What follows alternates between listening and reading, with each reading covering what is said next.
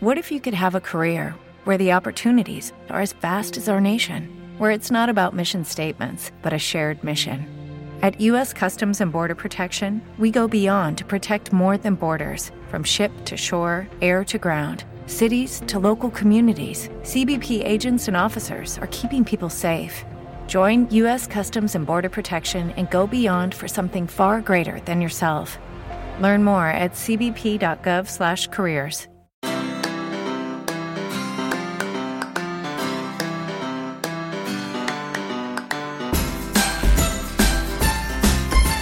Bienvenidos a Lactando Podcast, capítulo 9 del 24 de abril de 2015. Muy buenas, soy Rocío y esto es Lactando Podcast, un podcast sobre lactancia y crianza con apego creado por la Asociación Lactando de la región de Murcia. Hoy estamos diezmadas porque en Lactando tenemos un montón de actividades entre ellas una muy especial de la que vamos a hablar a continuación y por eso está solamente, y vamos, y nos basta y nos sobra, mi compañera Amparo. Buenas tardes, Amparo. Buenas tardes, Rocío. Y, y una misma, una servidora. Y bueno, vamos a hacer un podcast muy especial porque eh, precisamente os decíamos que había actividades bueno, muy particulares y muy, muy, puntuales que estamos organizando con mucha ilusión y es la visita a Murcia de eh, Rosa Jové. Y vosotros diréis, ¿quién es Rosa Jové? Bueno, pues para los que y las que no la conozcáis, Rosa es eh, licenciada en psicología por la Universidad Autónoma de Barcelona y está especializada en psicología clínica infantil y juvenil y en psicopediatría. También es licenciada en Historia, Geografía con especialización en Antropología de la Crianza y miembro fundador del Grupo de Psicólogos en Emergencias y Catástrofes de Cataluña y responsable del Programa de Salud Materno-Infantil de UNICEF en Lleida. ¿Y esto qué es? Pues es eh, parte de su extenso currículum, pero sobre todo la conoceréis porque es autora de varios libros como El Dormir sin lágrimas, La crianza feliz, Ni rabietas ni conflictos o el más reciente Todo es posible, que mm, versa sobre el acompañamiento en el desarrollo de la inteligencia infantil sin, sin presiones y sin falsos mitos. ¿Para qué viene Rosa Jove a Murcia? Pues para deleitarnos con una estupenda conferencia precisamente sobre el sueño infantil, porque es algo que, valga la redundancia, nos quita el sueño a veces a los mayores. ¿Y por qué hablamos de sueño? Pues porque tiene relación con la lactancia y por eso, por supuesto con la crianza, pero además con la lactancia y por eso en la asociación también tratamos a veces consultas sobre esta cuestión y porque al final, pues mayores y pequeños dormimos más, menos, de forma interrumpida o no interrumpida, pero es algo que nos ocupa a todos. Eh, para contestar esas preguntas, pues vamos a tener el placer de, entrevistarla, como a continuación vais a escuchar. Y bueno, ella nos va a estar hablando del del colecho, de lo que significa el colecho, de las formas de, hacer colecho seguro, de lo que implica dormir o no con tu bebé, de por qué es importante eh, el sueño del bebé, de por qué es tan particular el sueño del bebé, porque no tiene todavía, ya lo veréis, los, las fases de sueño como tiene un adulto, o que incluso cuando ya las tiene no sabe volver a dormirse y nosotros, sin embargo, no es que no nos despertemos, es que nos despertamos muchas veces, pero sabemos volver a dormirnos. Y, bueno, en fin, de todo ese tipo de cosas que muchas veces decimos, ¿cuándo va a dormir toda la noche? ¿O es normal que aún se despierte? ¿O qué vamos a hacer para descansar mejor todos? Pues de todo eso nos va a hablar en Murcia el día 25, pero como pues este podcast se tiene que editar y todas esas cosas, pues lo normal es que ya quienes estéis interesados hayáis ido a la conferencia si vivís por la zona o si no, que escuchéis esta, esta entrevista.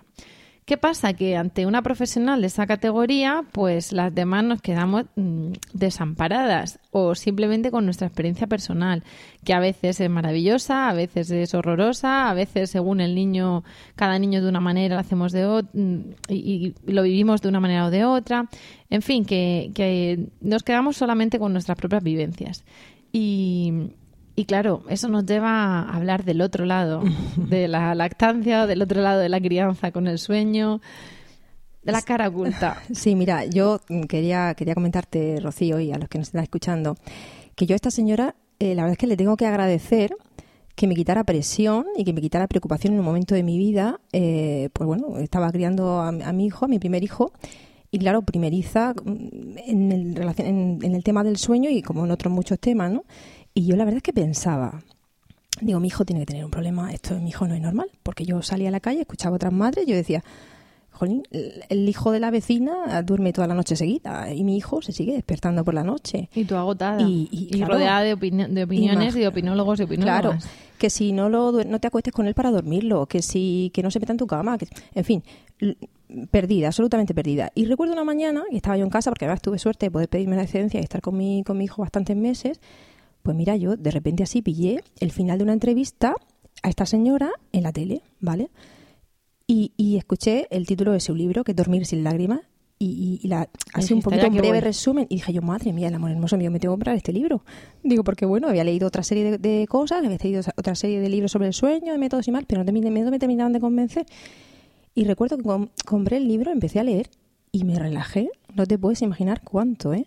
Porque en el, tanto en el tema del sueño como en otros muchos temas, los padres, yo creo que es que, eh, lo he comentado si acaso en algún otro podcast, nos preocupamos por muchas cosas, nos preparamos para muchas cosas en esta vida, ¿no? Pero para ser padre, para informarte un poquito sobre qué es lo que viene, lo que, lo que viene eh, sobre tu hijo, sobre bueno, cómo se comporta un bebé, qué necesidades tiene, cómo es, yo qué sé, su desarrollo, cómo se desarrollan, qué necesitan. Eh, y, hablando de esto también hablo del sueño, pues yo no tenía ni idea. Yo entendía que lo normal era lo que decía el de al lado, el vecino, el otro. Yo creo que a lo mejor, aunque pensamos cómo va a ser nuestra vida cuando seamos padres, pero evidentemente mm, siempre nos sorprende. Nunca podemos abarcar ese futuro y, meterlo en nuestra cabeza y saber exactamente cómo va a ser. Entonces es lo que te dicen, ay, se te acabó el dormir por la noche porque va a llorar. Y tú te imaginas a una criatura de un mes, de dos meses, de tres meses y que no se sabe dormir. Pero de repente ves que la cosa sigue, que el niño cumple años y que se sigue despertando, o que dices tú, pero... Sí, que las expectativas que tú, lo que tú pensabas que como tenía que ser la cosa, pues bueno, el niño dormirá, pues dormirá así, dormirá toda la noche. La gente te pregunta, pero ¿no te duerme todavía? Te preguntaba, ¿no te o duerme todavía un par de veces? Noche? Claro, un par, no cuatro, ni cinco, ni seis, ni vete tú a saber, que a veces pasa, ¿no? Total, que te sentías un bicho raro. Yo no sé, que tu hijo era un bicho raro. Yo no sé si las, que las personas que nos están escuchando lo han, lo han vivido en algún momento así. Y yo, sinceramente, esta señora, cuando leí su libro, dije, madre mía, me acabo de enterar y acabo de entender cómo funciona el, el, sueño infantil y cómo se desarrolla y cómo evoluciona. Con lo cual, mi hijo es absolutamente normal.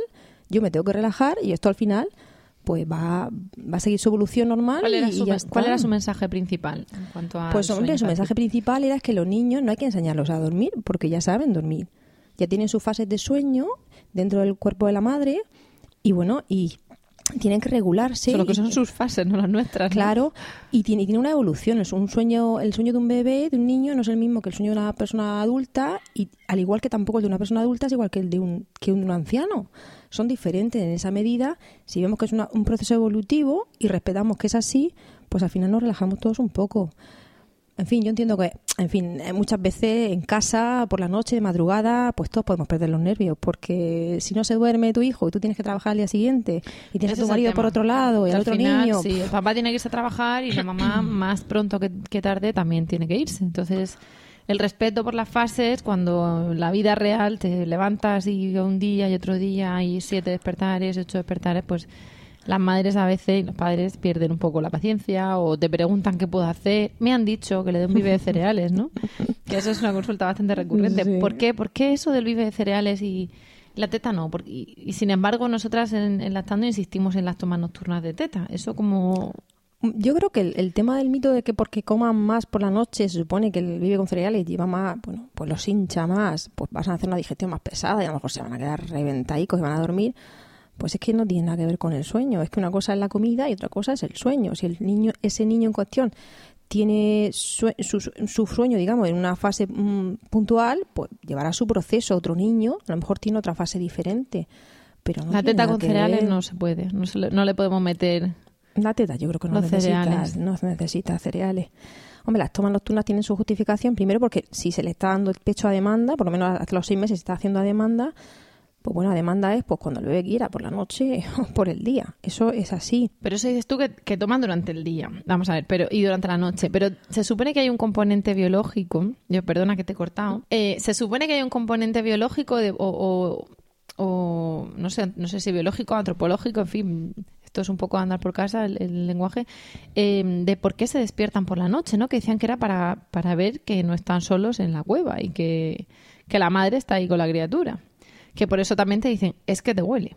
Entonces, sácalo de la habitación o porque va a hacer más despertares y te sigue, o sea, y te, nota, te nota porque además se roza contigo, te huele, te siente, oye la sábana crujir y entonces mm, hace más despertares y tal. Mm, eso tiene su parte de verdad, ¿no? de, que de que se nota, de que te parece que te detectan por la noche, porque a veces están contigo en la cama, pero mm, también una de las cosas que que, provoca eso precisamente es que, eh, aunque parezca que el niño hace más despertares y que por eso los padres van a dormir peor, aunque es evidente que hay veces que dices tú, mira lo que te digo, yo prefiero una, una jornada de ocho horas seguir durmiendo, pero se supone, y así lo han demostrado algunos estudios, que el sueño de una madre lactante es más reparador con X despertares que el de una madre con biberón con algún despertar, pero menos porque teóricamente por el efecto de la prolactina y de la oxitocina que, y sobre todo esos picos que se producen tan fuertes de las 11 de la noche, no sé si es a las 4 de la mañana, corrígeme si me equivoco, pues esos picos hacen que precisamente el sueño, aunque sea más corto, pero... Ok, round two. Name something that's not boring. laundry? Uh, a book club. Computer solitaire, huh? Ah, sorry, we were looking for Chumba Casino. That's right. ChumbaCasino.com has over 100 casino style games. Join today and play for free for your chance to redeem some serious prizes.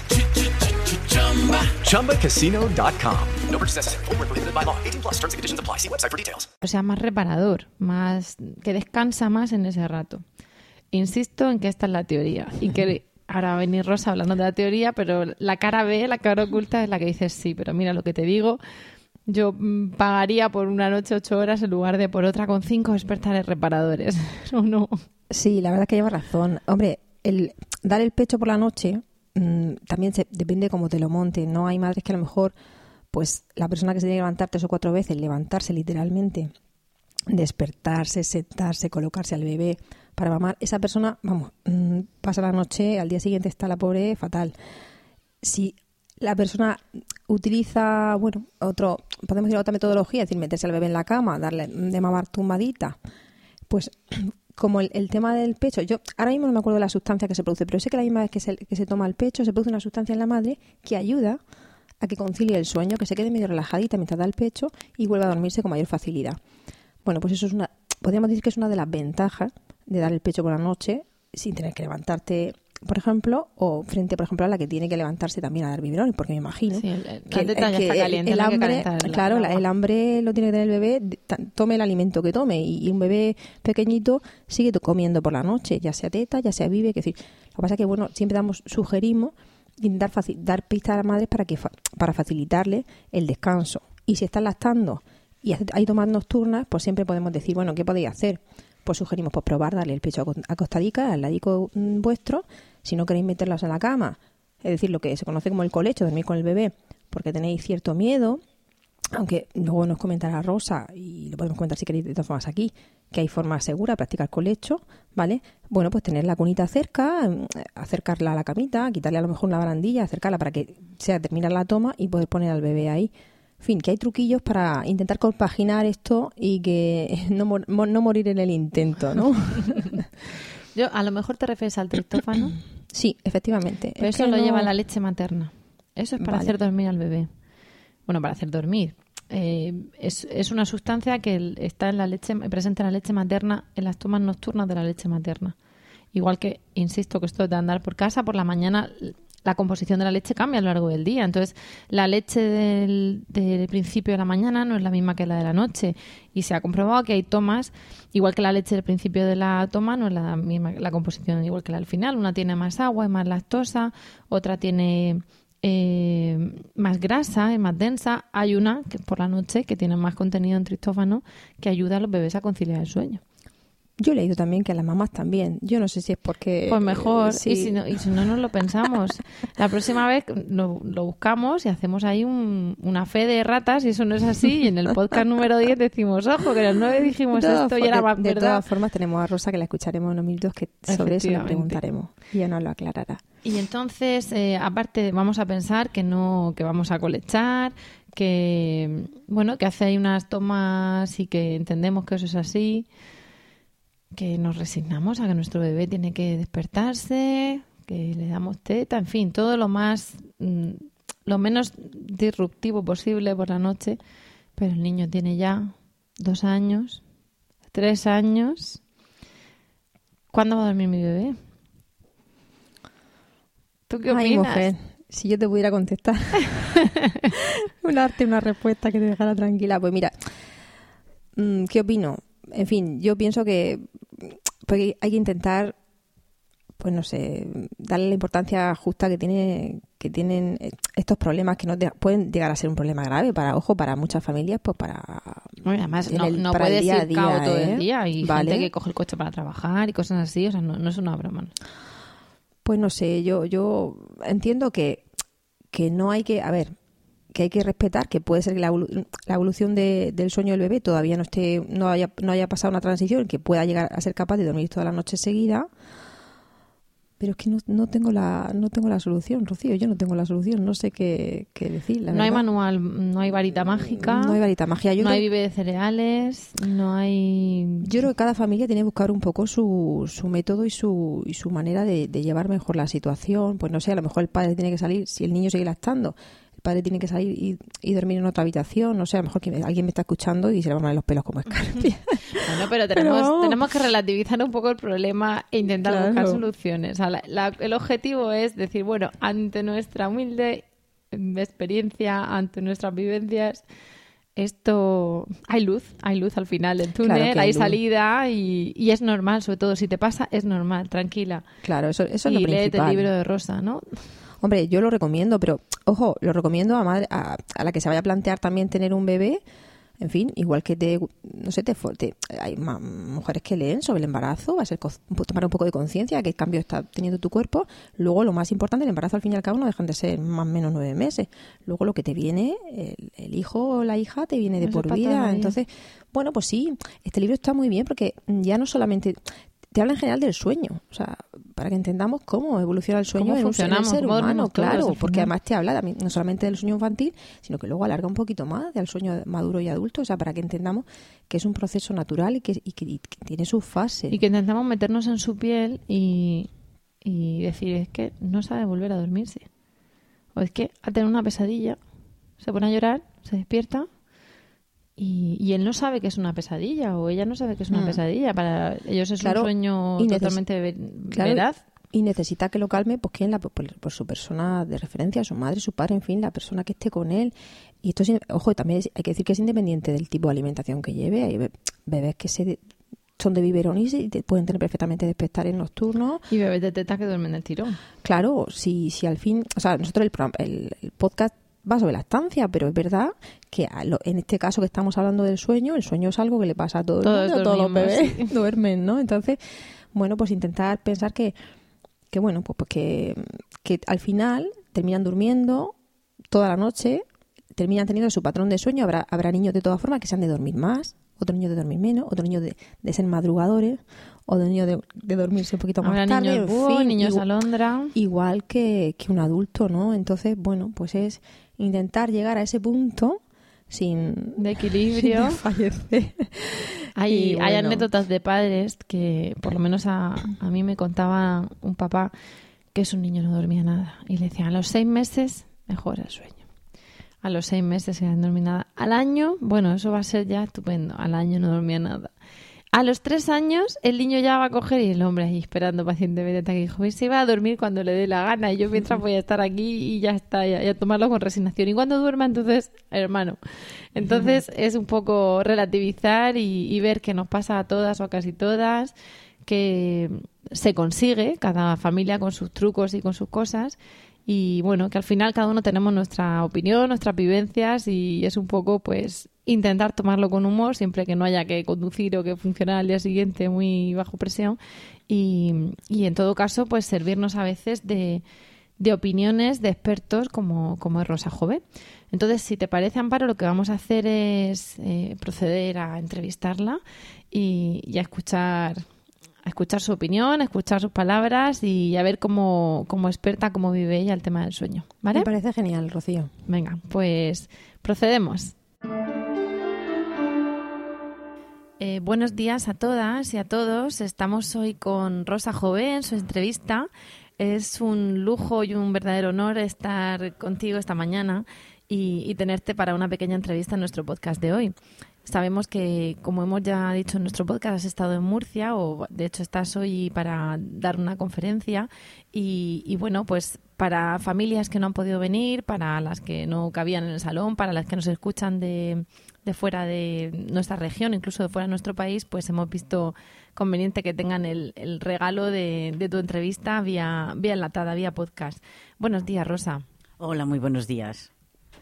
Hemos dicho que, bueno que vas a estar además eh, bueno que nos escucha gente fuera de España pero sabemos que además ellos van a contar con tu presencia eh, precisamente estos días no en, al, más allá de, al otro lado del charco cuéntanos. Sí sí voy a México los días eh, 4 y 5 6 y 9 estoy dos días en Puebla y dos días en México DF uh -huh. O sea que vamos a, van a tener también el placer de, de verte, de escucharte y, así vamos anunciando tu, tu, llegada. Queríamos hacerte unas preguntas porque como siempre eh, nos encontramos con, bueno, con que no da tiempo a hacerlas todas o con que la gente no puede venir o con que da un poco de vergüenza y sin embargo hay muchas mamás pues y papás preocupados por el tema del sueño porque de teta o de vive, ayer decíamos en nuestro podcast que todos dormimos y, y, al final nos preocupa, sobre todo si no se duerme el tirón. Entonces, eh, el tema principal de tu conferencia precisamente es si ha sido el, sueño infantil. Mm, desde tu experiencia, ¿cuáles han sido los motivos de esa preocupación histórica o las consultas recurrentes que te hacen sobre ese tema? Yo creo que la preocupación es muy reciente. Es decir, eh, actualmente tanto madres como padres eh, están en el mercado laboral y el que un niño no duerma pues evidentemente fastidia mucho a la familia, ¿no? Y, y, la verdad es que yo entiendo a esos padres y a esas madres, ¿eh? No, no critico a nadie. Antiguamente no pasaba. Las mamás trabajaban, pero trabajaban en casa, eh, en el campo, eh, cosiendo en casa. Hasta la revolución industrial, que no fueron a las fábricas, no, no tenían tanto acceso al mercado laboral fuera, como mucho tenían una tienda, pero podían llevar al niño con ellas. Es decir, el niño lo llevaban atado encima y el niño, pues mira, iba durmiendo mientras la madre trabajaba o no, iba haciendo mientras la madre tal. Era, era una cosa que no había tanta preocupación. Las mamás ya sabían que lo... Judy was boring. Hello. Then Judy discovered ChumbaCasino.com. It's my little escape. Now Judy's the life of the party. Oh, baby, mama's bringing home the bacon. Whoa, take it easy, Judy. The Chumba life is for everybody. So go to ChumbaCasino.com and play over 100 casino style games. Join today and play for free for your chance to redeem some serious prizes. Ch-ch-chumba. ChumbaCasino.com. No purchase necessary. Void where prohibited by law. 18 plus terms and conditions apply. See website for details. Lucky Land Casino asking people what's the weirdest place you've gotten lucky? Lucky? In line at the deli, I guess? Aha, in my dentist's office. More than once, actually. Do I have to say? Yes, you do. In the car before my kids' PTA meeting. Really? Yes. Excuse me, what's the weirdest place you've gotten lucky? I never win and tell. Well, there you have it. You can get lucky anywhere playing at LuckyLandSlots.com. Play for free right now. Are you feeling lucky? No purchase necessary. Void where prohibited by law. 18 plus. Terms and conditions apply. See website for details. Los niños dormían a veces, a veces no, pero bueno, podían estar juntos todo el día. La madre podía dejar un momento de trabajar, eh, atender al niño, calmarlo y volver a trabajar y tal. ¿Qué pasa ahora? Hombre, preséntate tú a una fábrica con el niño colgado detrás le dices al jefe, no, no, mire, no se preocupe, no, yo voy trabajando y si el niño llora, pues para un momento de trabajar, le atiendo, después no. Y entonces, claro, no podemos hacer eso, los niños se despiertan por la noche, los padres lo pasan mal. Yo creo que más de ciento y pico de años no tendremos esa, o sea, esa queja es de muy reciente, de hace ciento y pico años para aquí.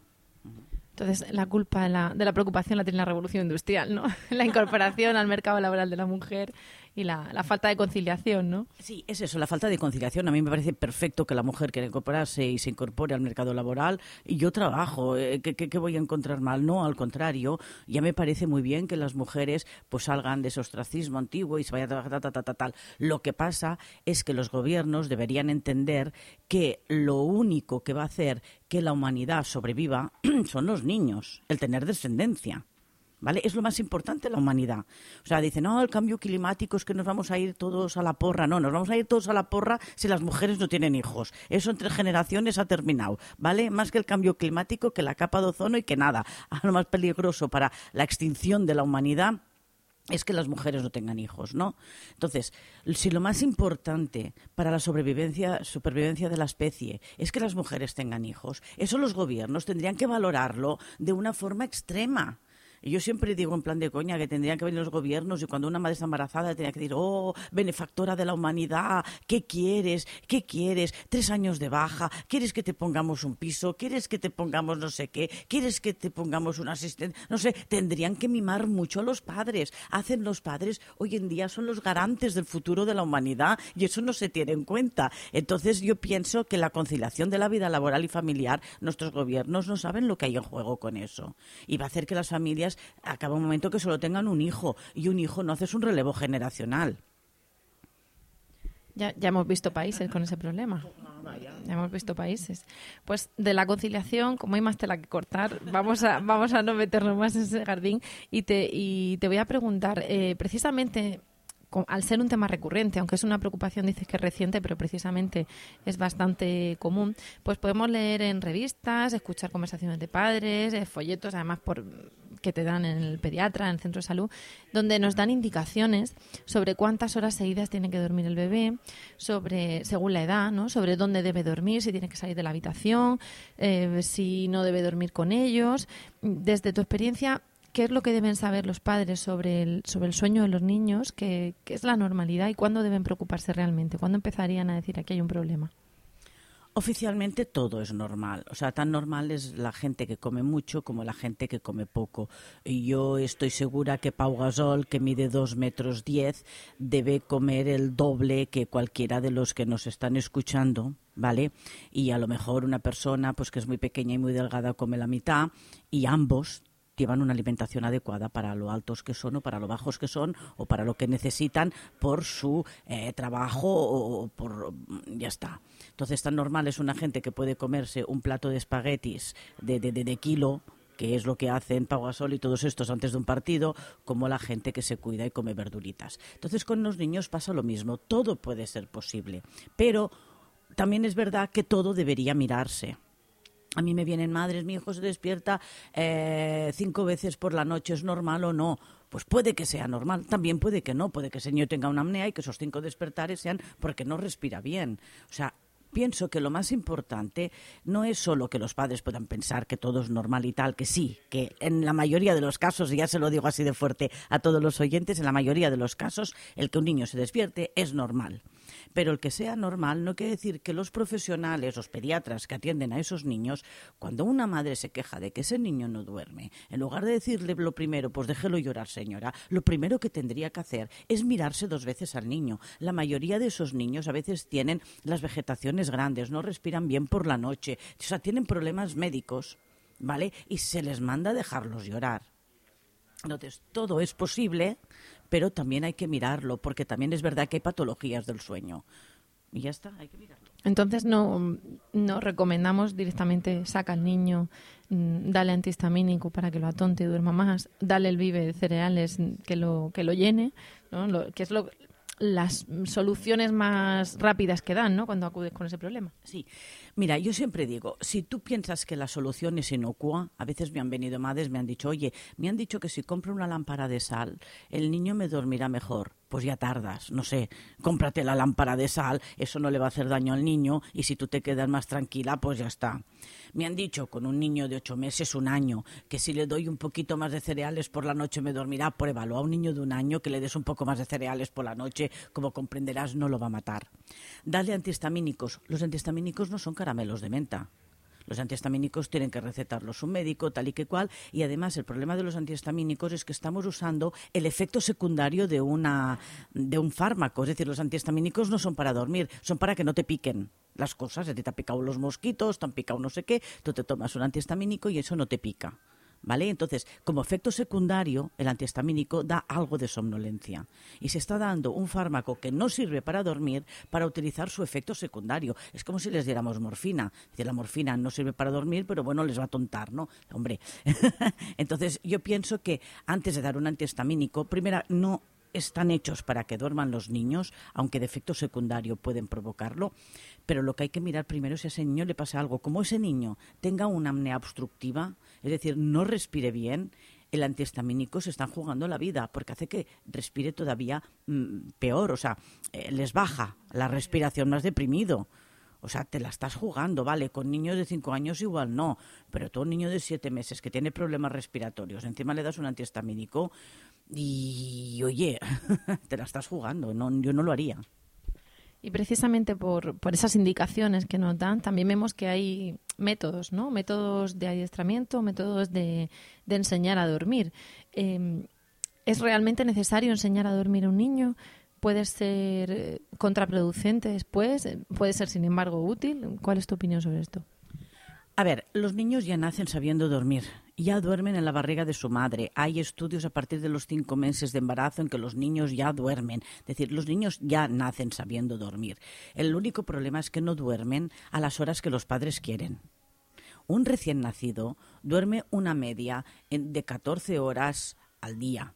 ¿Vale? Se considera normal también 12, entre 12 y 16. Decimos 14 porque es la media, pero un recién nacido puede dormir 12 horas al día. Pero puede ser que duerma media hora, se despierte, media hora, se despierte, media hora, se despierte.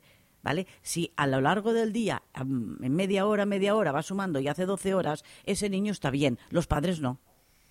¿Me explico? Es decir, los niños ya saben dormir. El problema es que no lo hacen ni con la frecuencia ni con la duración que a nosotros nos gustaría. Eso se hace solo. No hay que enseñar a un niño a andar.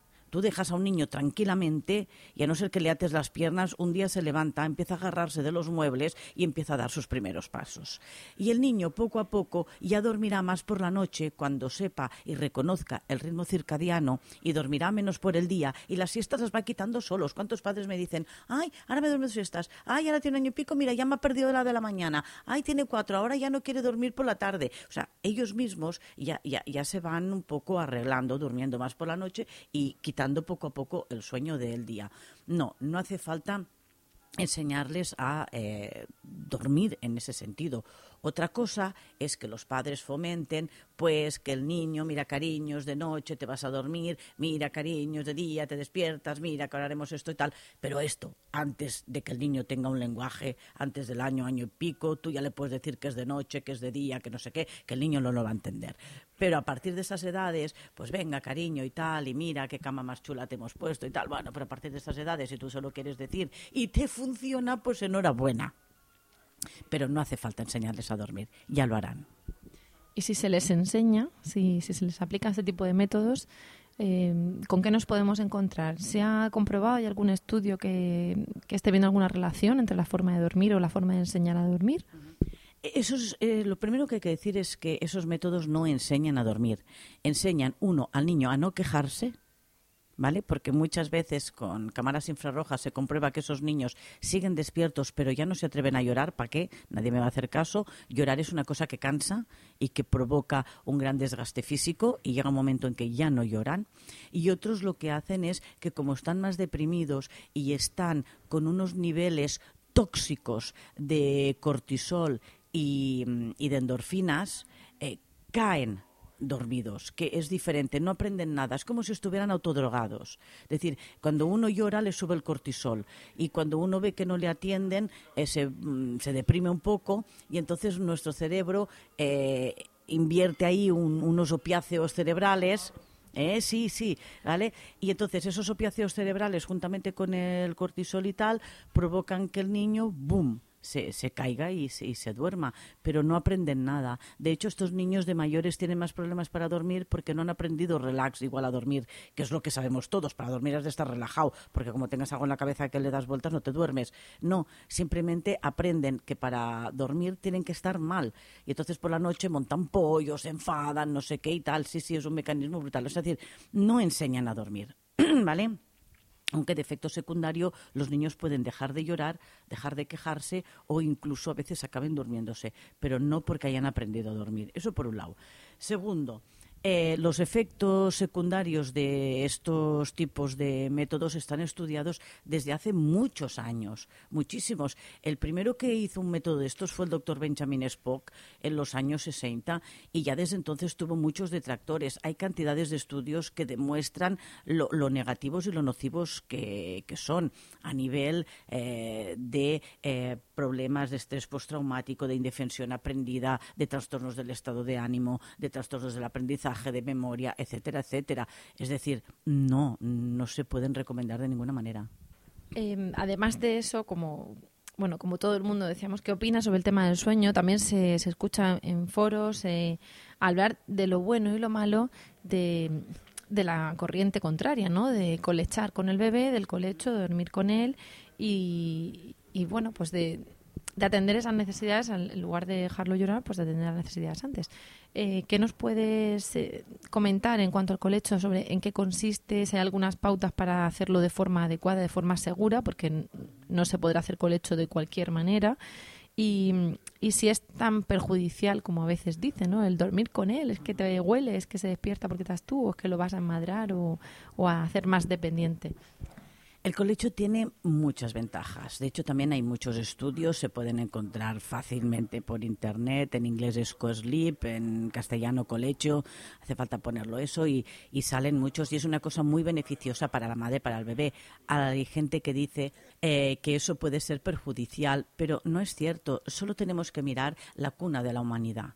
Ya pobre Darwin ya dijo que eh, éramos una especie evolutiva. Pues es una especie que ha evolucionado porque desde que éramos monos hemos estado en brazos de nuestras madres. Si tú miras toda la historia de la humanidad, incluso antes de ser hombres, vas a Tapuerca y tal, toda la gente, todas las madres hemos llevado a nuestros críos encima, atados.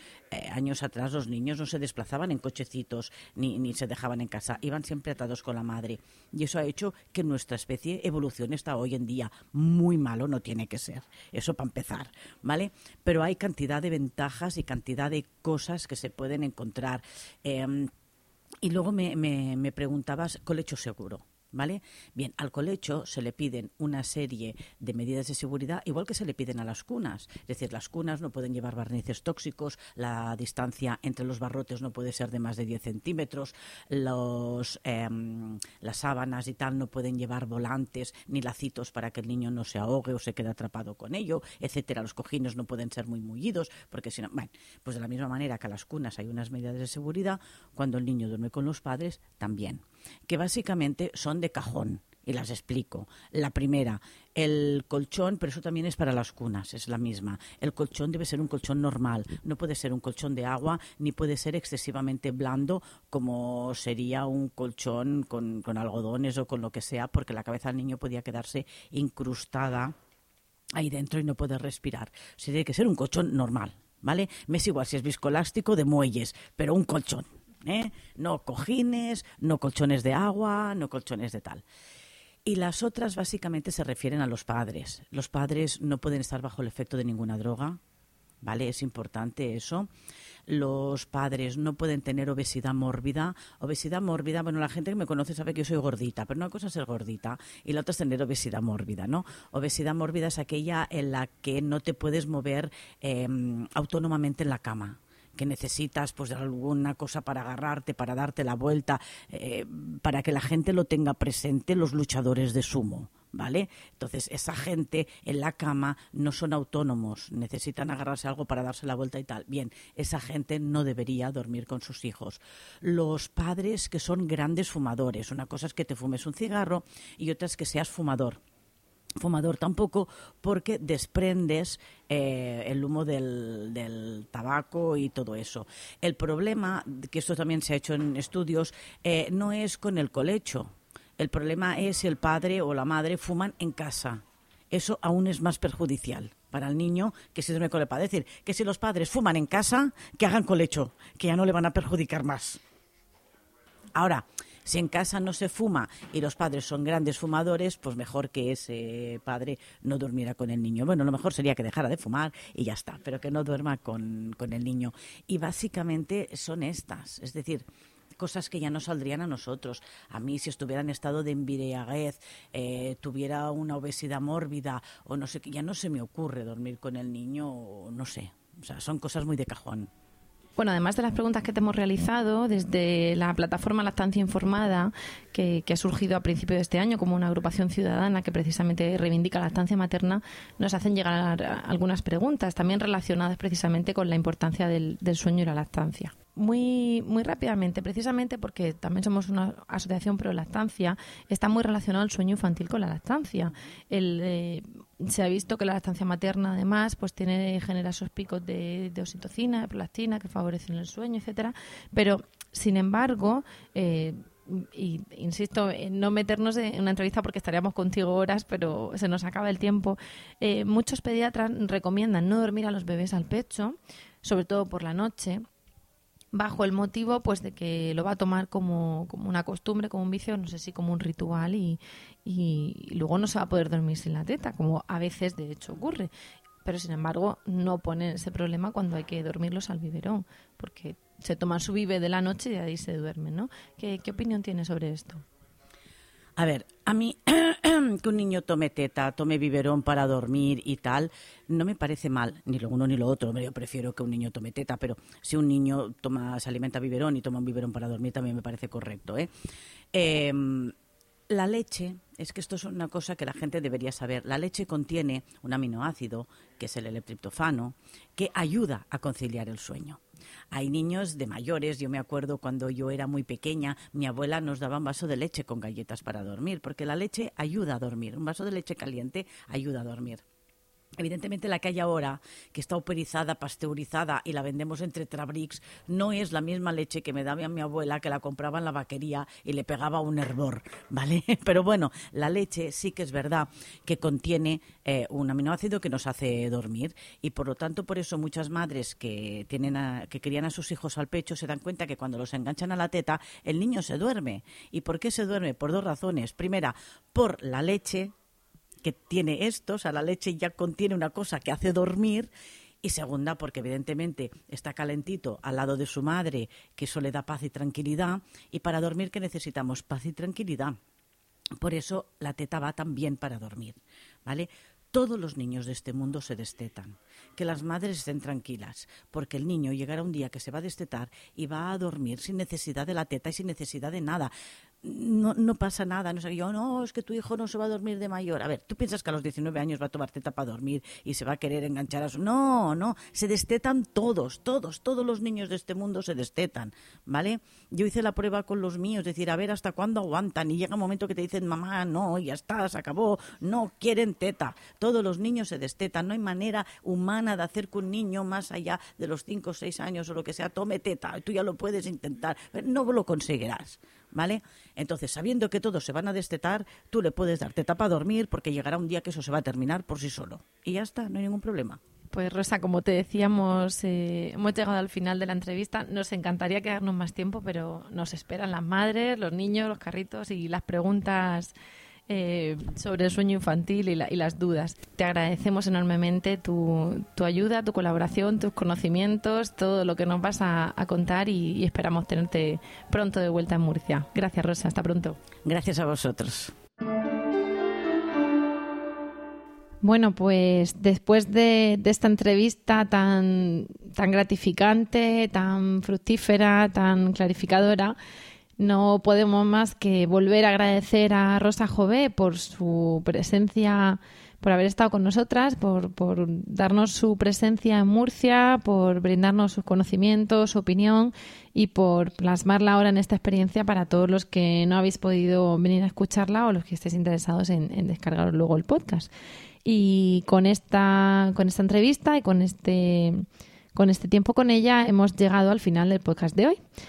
Os, os decimos que, muchas gracias por el tiempo que habéis dedicado a escucharnos y que esperamos de corazón que os haya resultado entretenido y de utilidad.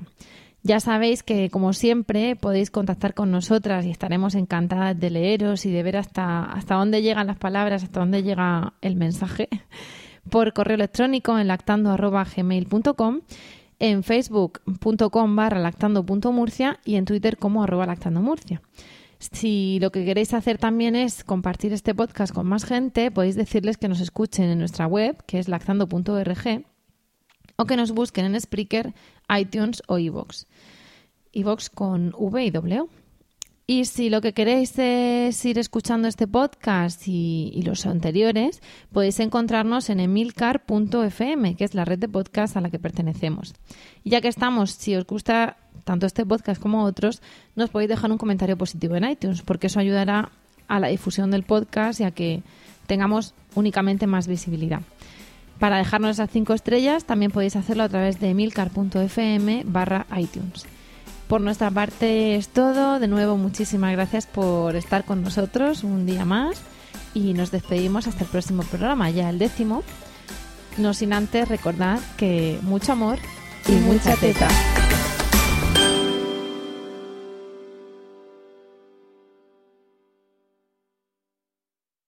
Judy was boring. Hello. Then Judy discovered ChumbaCasino.com. It's my little escape. Now Judy's the life of the party. Oh, baby, Mama's bringing home the bacon. Whoa, take it easy, Judy. The Chumba life is for everybody. So go to ChumbaCasino.com and play over 100 casino style games. Join today and play for free for your chance to redeem some serious prizes.